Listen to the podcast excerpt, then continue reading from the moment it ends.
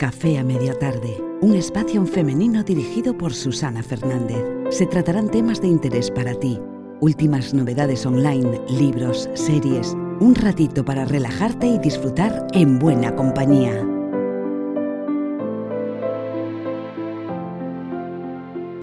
Muy buenas a todos y bienvenidos a un nuevo episodio de Café a media tarde.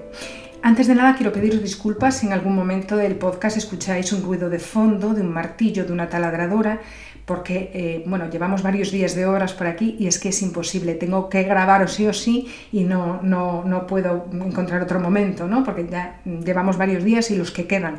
Así que espero que los ruidos no entorpezcan demasiado la audición y, y sin más, bueno, pues pasamos a seguir con el libro de Annie Marquier, El poder de elegir. Estábamos hablando de, bueno, de la liberación de los aspectos negativos que nos hacen infelices, ¿no? Em, como puede ser bueno, pues la negatividad, el resentimiento, la agresividad, la culpa, etcétera, etcétera. Mm, es un poco difícil llegar a entender cómo podemos liberarnos de eso, ¿no? porque todos los días nos pasan cosas que nos hacen sentir mal. Eh, pero, pero bueno, cuando tomamos responsabilidad de que todo lo que nos pasa con otras personas, con otras situaciones, no son más que nuestro, nuestra propia proyección de cositas que están ahí y que no hemos sanado, pues mm, entendemos que no es culpa del otro, sino que es un poco culpa, no culpa, sino responsabilidad nuestra entender por qué nos enfadamos siempre cuando pasa una cosa determinada, por qué nos enfadamos, yo qué sé, pues cuando alguien no nos da la razón, cuando alguien no nos da los buenos días, que nos sentimos rechazados, ¿no? Al final, todo el este contacto que tenemos con las otras personas y con lo que las otras personas dicen, lo único que hace es destaparnos heriditas, ¿no? Pues la traición, la injusticia, el rechazo, el abandono, la humillación, todo eso se nos despierta y entonces es ahí cuando tenemos que decir, es que no es el otro, es que soy yo, que siempre estoy reaccionando. Y la reacción, al, fin, al final seguro que nos damos cuenta todos, solamente nos hace daño a nosotros, porque la otra persona le va a dar exactamente igual que te pelees con ella, que intentes hacerla entrar en razón, es que le va a dar exactamente igual. La única que te estás perjudicando eres tú. De hecho, hay una frase que lo ejemplifica muy bien, ¿no? ¿Qué prefieres, ser feliz o llevar la razón? Entonces, bueno, el hecho de, tomar conciencia de que si estamos todo el día enfadados con cada persona que nos encontramos, es muy probable que tengamos ahí algo que solucionar, nos hace liberarnos un montón, ¿no? Y decir, ah, es que no es, no es el mundo. O sea, es que, mm, de hecho, no sé quién se lo oí hace poco, ¿no? O sea, qué liberación pensar que no son las demás personas las que nos causan dolor. Porque claro, así no dependes del otro para ser feliz, ¿no? Porque al final eres tú la propia responsable de tu paz y de tu serenidad. Y eso debería de darnos un, chute de alivio, ¿no? Porque si fuera al revés, si nuestra paz y nuestra tranquilidad dependiera de otras personas, no podríamos tener el control de nuestras vidas, ¿no? Entonces, eh, el hecho del sentido de responsabilidad y abandonar la victimitis nos da muchísimo poder, ¿no? Es verdad que es muy fácil decirlo, pero bueno, aquí entra la asertividad, aquí entra eh, el saber decir nuestras necesidades. Yo creo que al final lo importante es saber eh, decirle al otro nuestras necesidades, cuáles son y mantenerlas ahí para sentirnos bien. Pero claro, como estamos en un mundo o venimos de una cultura en el que de alguna forma se nos ha enseñado que ser buena persona es prescindir de tu felicidad para que la felicidad del otro esté por encima de la tuya, porque si no empieza ahí una culpa que nos come día a día, es muy difícil cambiar esa creencia. Y de hecho, bueno, pues la autora va a hablar ahora, ya lo veremos, precisamente de eso, de cambiar las creencias que no nos funcionan. Entonces vamos a hablar ahora de la liberación del resentimiento y la agresividad. La autora lo ejemplifica con una paciente que se compró una casa de, campo o la alquiló, bueno, no me acuerdo muy bien, pero el caso es que, bueno, ella quería vivir eh, rodeada de un poquito de jardín y de la naturaleza porque le encantaba y le llevó bastante tiempo encontrar una casa que pudiera pagarse, que estuviera en un lugar que a ella le gustara, bueno, con las características que ella quería. Y cuando la encontró, bueno, pues hizo plantó su jardín, sus plantas, sus flores, tenía árboles, los cuidaba, los podaba, o sea, con un mimo, pues eh, que, bueno, a ella le hacía conectar con eso, le hacía sentir muy bien. Entonces esta persona se fue de viaje y cuando volvió eh, se dio cuenta de que uno de los árboles, que estaba justo pegado al muro que separaba su casa de la casa del vecino, es decir, en ese muro había un árbol, ese árbol tenía unas ramas y entonces de repente se lo encuentra totalmente podado, ¿no? Y entonces ella dijo, bueno, ¿qué pasó aquí? Habló con su vecino y el vecino le dijo, no, es que mm, estaban entrando las ramas en mi casa y entonces, claro, eh, mi mujer se pone normalmente aquí con la tumbona y tal, y le cae la rama encima, entonces yo le corté esas ramas. Entonces vi que también tenías algunas que te estaban estorbando a ti y te las corté también. Entonces, claro, mm, yo digo, esto me pasa a mí y me digo, hola, ¿por qué me has cortado las ramas? Pero, claro, eh, me pondría un poco nerviosa porque diría yo, vamos a ver, pero si es mi árbol, ¿tú por qué me cortas las ramas? Esperas a que yo venga de viaje y en todo caso me lo preguntas, porque bueno, mm, si te molestan a ti, bueno, yo entiendo que igual ahí sí, pero las que están de mi lado, ¿por qué? Entonces, claro, si yo me dejo enganchar por la vocecita de la victimitis que está ahí diciendo qué malo es, te está haciendo daño. La victimitis, que es el ego más básico, lo que te está intentando, pobrecita mía, pues es protegerte. Ella lo hace como puede. Y entonces, claro, no quiere que sufras. Y entonces, para que no quiere que sufras, le va a echar la culpa al otro. O sea, tú no tienes culpa de nada, tú eres súper buena. Riñele, échale la bronca para que no te. O sea, protégete y hazte la dura, porque esta gente no tiene por qué podarte el árbol, ¿no? Entonces, claro, si tú haces eso, al final, ¿qué vas a conseguir? Envenenarte tú. Es más, es muy probable que te enganches a ese envenenamiento durante días. durante días. Entonces, bueno, pues esta persona al final, bueno, le dijo, bueno, pues vale, eh, no pasa nada, pero la próxima vez si ves que alguna rama te molesta, pues me lo dices y, o te doy mi teléfono y me llamas, si, en caso de que me vaya de viaje o lo que sea, para, eh, bueno, pues mm, que yo te diga más o menos cómo quieres que la corte o lo que sea. Y entonces, claro, al, hacer esto, pues ella se liberó completamente de tener que llevar la razón. O sea, se lo dijo de una manera en que le mostró una necesidad, es decir, yo tengo la necesidad de que a mí me avises si algo te molesta y busquemos entre los dos una solución. Esa es mi necesidad. Se la dijo con asertividad y bueno, pues ya está, el señor quedó mm, avisado y ella durmió tranquila y no se envenenó. Pues esto es un poco em, la liberación de la agresividad en el sentido de em, no sentirte culpable, no dejes que la victimitis, la victimitis sería en este caso sentirse una víctima de un señor destrozar árboles, te envenene de tal manera que al final lo único que te haga es entrar en cólera y bueno, pues eh, eh, que te quita paz, te quita control, te quita poder, porque la asertividad al final es poder. La asertividad es un arma enorme, porque imagínate que tienes asertividad, te da un poder a la hora de decir tus necesidades brutal. Sin embargo, la victimitis no te da poder, la victimitis te da ataque y el ataque te envenena a ti, ¿no? Entonces la autora dice, a ver, ¿cómo podemos hacer, cómo puede el contexto de responsabilidad facilitar esa liberación de las emociones negativas? Bueno, primero reconocer que somos nosotros de alguna forma inconsciente las que estamos en esa situación. ¿Esto qué quiere decir? Es un poco lo de siempre, ¿no? Perdón. Si nosotros estamos con un grupo de amigos y sale un tema de conversación, si te das cuenta, o fíjate a partir de ahora, muchas veces... Em, bueno, pues una misma cosa que dice alguien a uno de nuestros amigos ni se entera de que lo ha dicho, ni le molesta, le ha pasado totalmente desapercibida.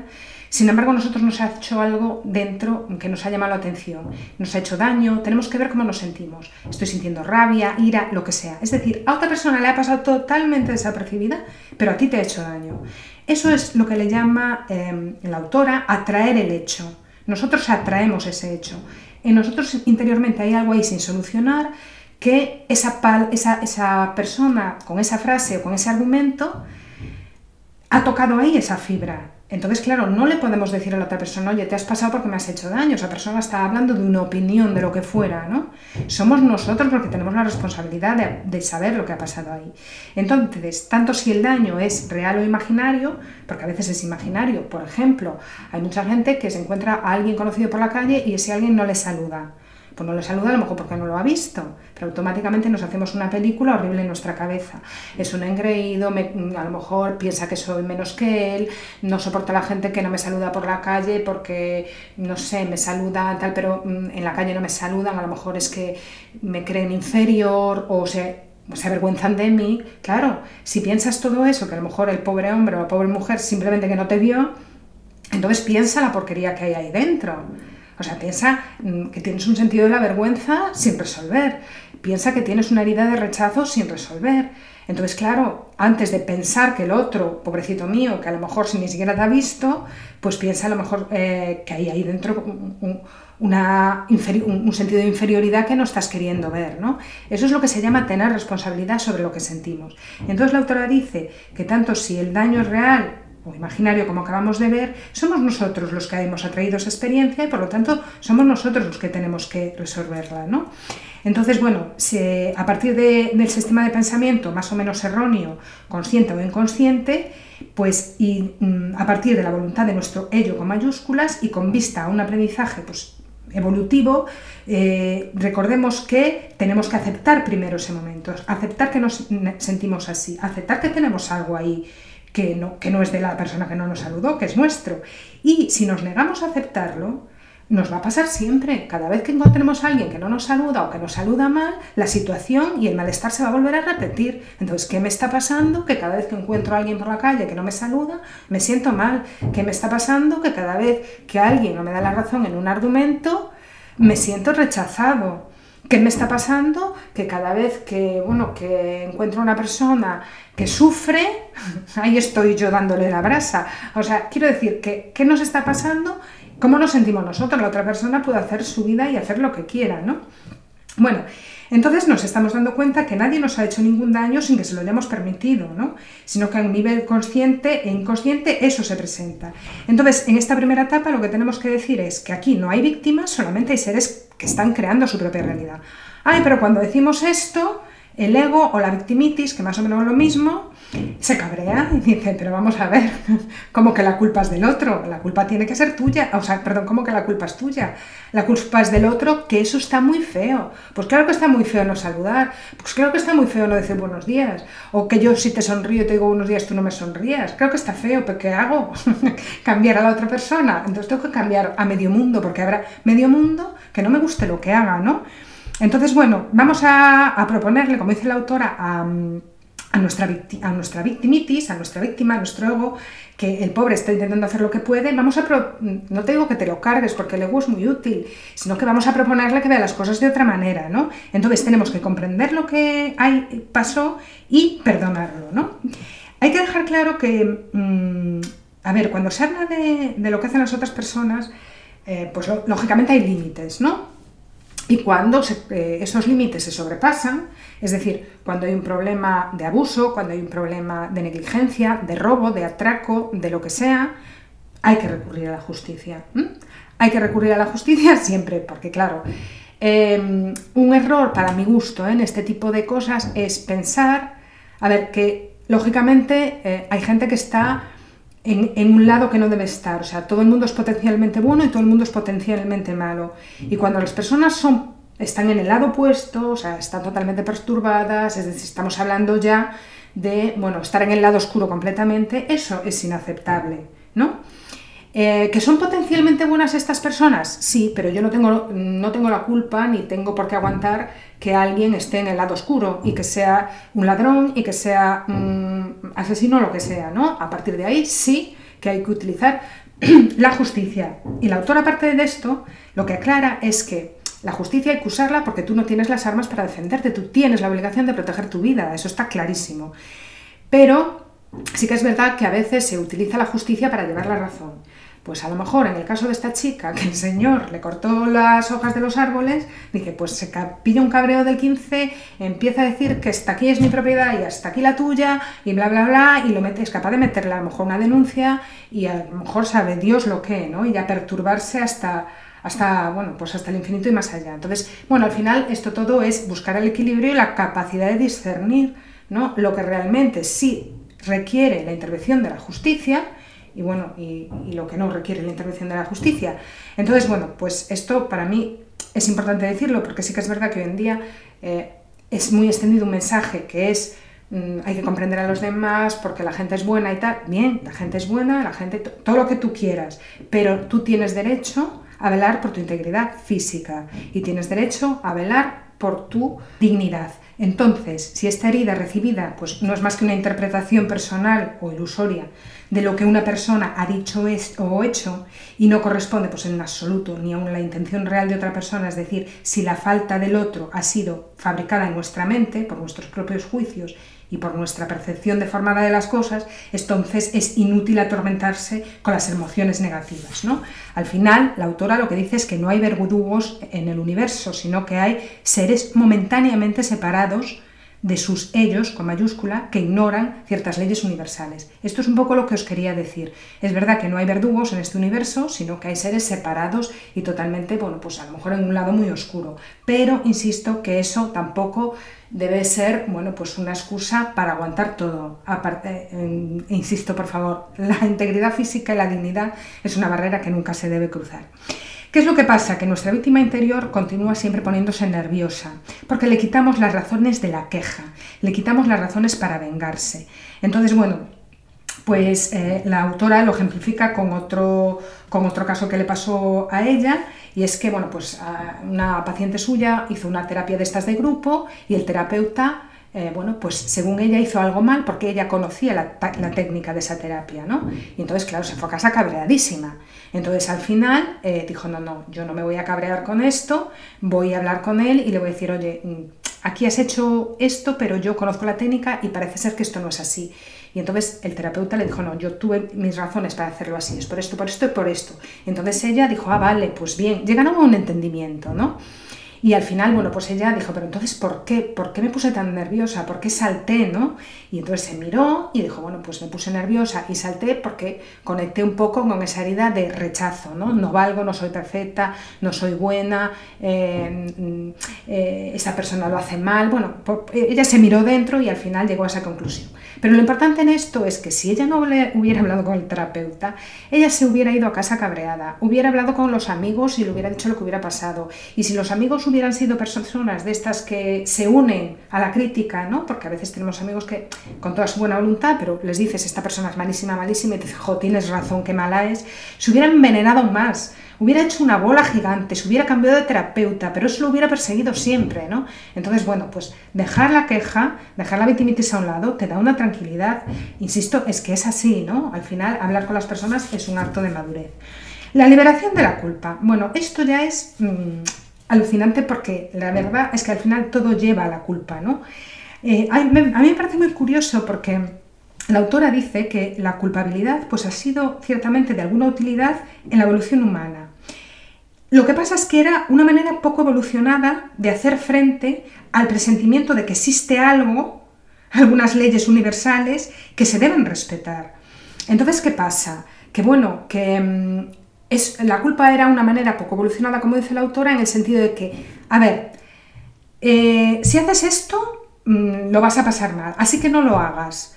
¿no? Era un poco la culpa, eres culpable, ¿no? Aquello que se hacía antes, que no sé si sigue, sigue haciendo ahora, que los jueces cogen el martillo y dicen culpable o inocente, pero si nos paramos a pensar, en aquel momento no había otros recursos de entender la culpa. Entonces era una manera de hacerte responsable de tus actos, porque eh, si no hubiera habido pues, asesinatos, hubiera habido todo esto, ¿no?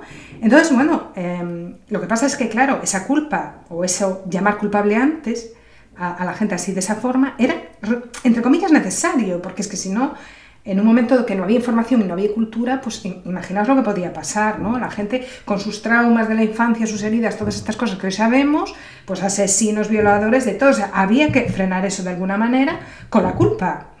Entonces, bueno, fue necesaria en algún momento, eso está claro. Hoy tenemos otras herramientas y, bueno, gracias a Dios eh, podemos entender que la culpa la podemos vivir de otra manera. Pero ¿qué pasa? Que esa manera de entender la culpa no solo nos, bueno, pues de alguna forma nos libró de barbaridades, que, lo cual agradecemos, sino que se instaló nosotros eh, a una escala menor. Es decir, tú no puedes matar, eso está claro, y eso está condenado y así tiene que ser. Pero después está la culpa pequeña, la culpa por no mm, tener la casa limpia, la culpa porque los niños vayan mal en el cole, la culpa porque a lo mejor no estamos siendo demasiado buenos eh, pues, con parejas, amigos, padres, familiares, lo que sea. Nos sentimos culpables de que no sean felices por algo que nosotros dijimos. Se instala en nosotros de una manera brutal. ¿no? Y al final para mí tiene mucho que ver con em, decir tus necesidades sin sentirte mal por decir tus necesidades, que es otra cosa que nos pasa. Nos sentimos mal por tener necesidades, que esto es una barbaridad, porque al final es una cuestión de dignidad, ¿no? estas son mis necesidades y yo te las tengo que decir. La otra persona se puede enfadar, puede pensar que eres mala porque tú tienes tus necesidades y no cubres la mía, entonces la otra persona estaría con un problema de victimitis. Entonces, la culpa nos impide expresar nuestras necesidades porque pensamos que el bienestar de la otra persona es nuestra responsabilidad. Entonces, esa culpa o ese culpable con el martillo tuvo mucho sentido, como, como, digo, en un momento en que no había información, teníamos cultura y había que parar la barbarie. Entonces, bueno, pues hay que poner unas normas. Pero a día de hoy ya podemos entender la culpa de otra forma, ¿no? Entonces, bueno, ¿cómo se instala el sentimiento de culpabilidad a nivel psicológico? La autora dice que en general se arraiga durante la infancia, en el transcurso de la cual nuestros padres, no necesariamente con malas intenciones, nos han hecho creer que existía el bien y el mal. Entonces, la dinámica psicológica subyacente a todo esto era la siguiente. Si obramos bien, eso quiere decir que, mm, como la sociedad nos exige o como la educación nos exige, entonces éramos juzgados como correctos y nos querían. Pero si obrábamos mal, éramos juzgados como incorrectos y nos quitaban su amor. Era la manera que tenían de hacer frente a una conducta, a que no nos desviáramos, etcétera, etcétera. Ahora bien, de todos es conocido que un niño tiene una necesidad fundamental de amor y aprobación de sus padres y que hará cualquier cosa para obtenerlos. Es un mecanismo muy potente en el niño y es bueno recordarlo para comprender mejor el proceso de culpabilidad. Es decir, al final lo que buscas es el amor y al buscar el amor pues buscan que te llames bueno y para que te llamen bueno tienes que hacer las cosas que se esperan en la sociedad que sean buenas. Entonces, a partir de este tipo de interacción con nuestros padres, hemos sacado la conclusión de que si obrábamos mal, no era como debíamos de ser, no éramos correctos y tal y como éramos no estaban bien. Entonces, esto estaba acompañado de un sufrimiento que a nivel inconsciente estaba ligado a la pérdida del amor. Es decir, si no somos como ellos quieren, inconscientemente yo siento que voy a perder ese amor. Y es un mecanismo que implica una fuerte carga emotiva y que cuando ha sido grabado a ese nivel inconsciente es muy difícil de despejar. Se trata de un mecanismo que nos hace muy vulnerables y además nos hace fáciles de manipular, porque su origen está en los extractos más, más, más profundos del inconsciente. Y somos nosotros los que debemos hacer lo que nos toca para desembarazarnos de ese mecanismo. ¿no?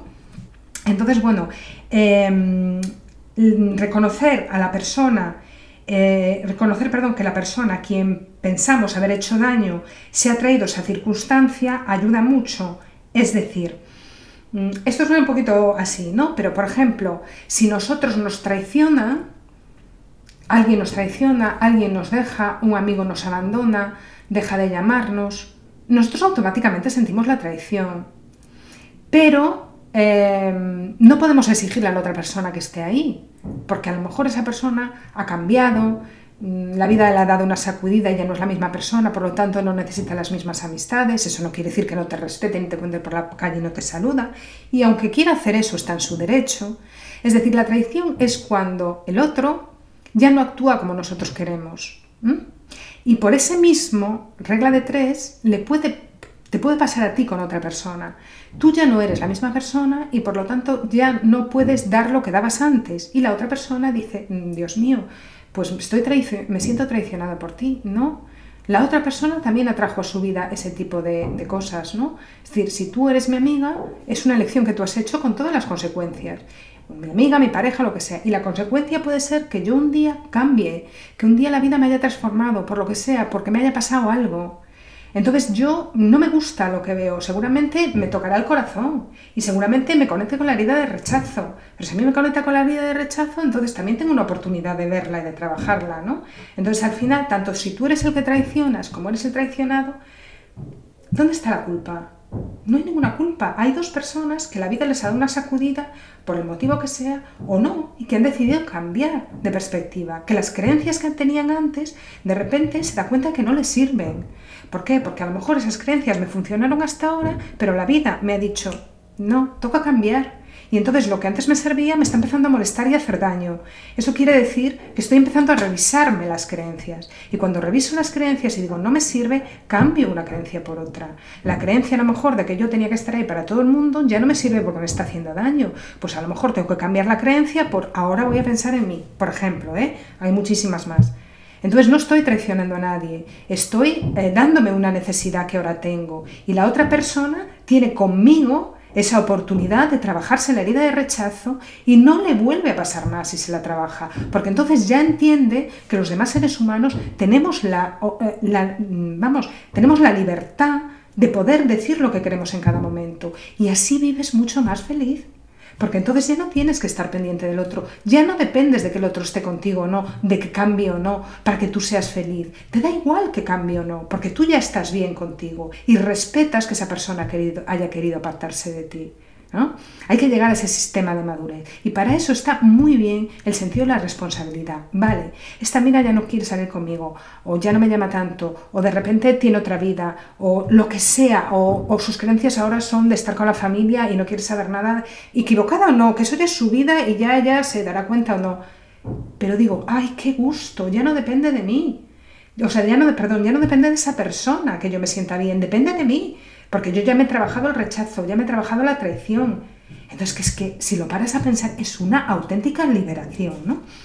Entonces, bueno, la autora dice eso, reconocer que la persona a quien pensamos haberle hecho daño, pues también estuvo ahí porque tenía que aprender algo, ¿no? Que es un poco lo que acabamos de decir. También reconocer los límites de nuestra conciencia y perdonarnos. Es decir, vale, yo a lo mejor aquí no he hecho bien, Em, porque a lo mejor yo estaba en una situación y mm, no, he, sabido obrar bien o no he sabido decir mis necesidades con asertividad o he dejado llegar esta relación de amistad o de pareja demasiado lejos o este trabajo que no me gusta demasiado lejos y he estado un año siendo una repugnante porque no sabía cómo decirle a mi jefe que no soportaba esto.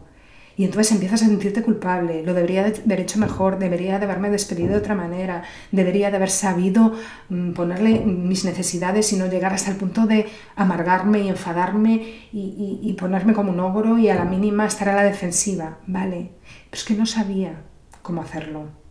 Esto es muy fácil decirlo y seguramente ya lo habréis escuchado un montón de veces, pero no sabes cómo hacerlo. Nadie te ha enseñado. Vamos a parar ya esto, ¿no? Vamos a parar ya esto y tener compasión con tu proceso, porque si tienes con tu proceso verás que los demás están como tú. Si estamos todos igual. Entonces, bueno, tener un poco de compasión con nuestro propio proceso, ¿no? Y bueno, y aquí entra otra vez la autora diciendo que no hay verdugos ni culpables, no hay más que seres momentáneamente separados, ignorantes de las leyes universales. ¿no? Entonces, bueno, pues eh, es lo que os hablaba antes, modificar nuestra manera de obrar y pensar, cambiar nuestras creencias. No tenemos la necesidad de sentirnos culpables para rectificar nuestro comportamiento. Basta con ser conscientes de ello, porque ¿para qué sirve la culpa? Pues para nada, solo para hacernos desgraciados y para paralizarnos, porque le vamos a estar dando vueltas, no debí de hacerlo, no debí de hacerlo, sino tomar conciencia y decir, es mi proceso, no lo sabía hacer mejor, pues a partir de ahora voy a intentarlo, voy a intentar hacerlo bien, ¿no? Claro que hemos cometido errores, seguramente los cometeremos y hemos obrado seguramente que contra la voluntad de nuestro ello en mayúsculas. Y seguramente que todavía tenemos mucho que aprender, pero no somos culpables de nada, somos seres que estamos evolucionando y aprendiendo.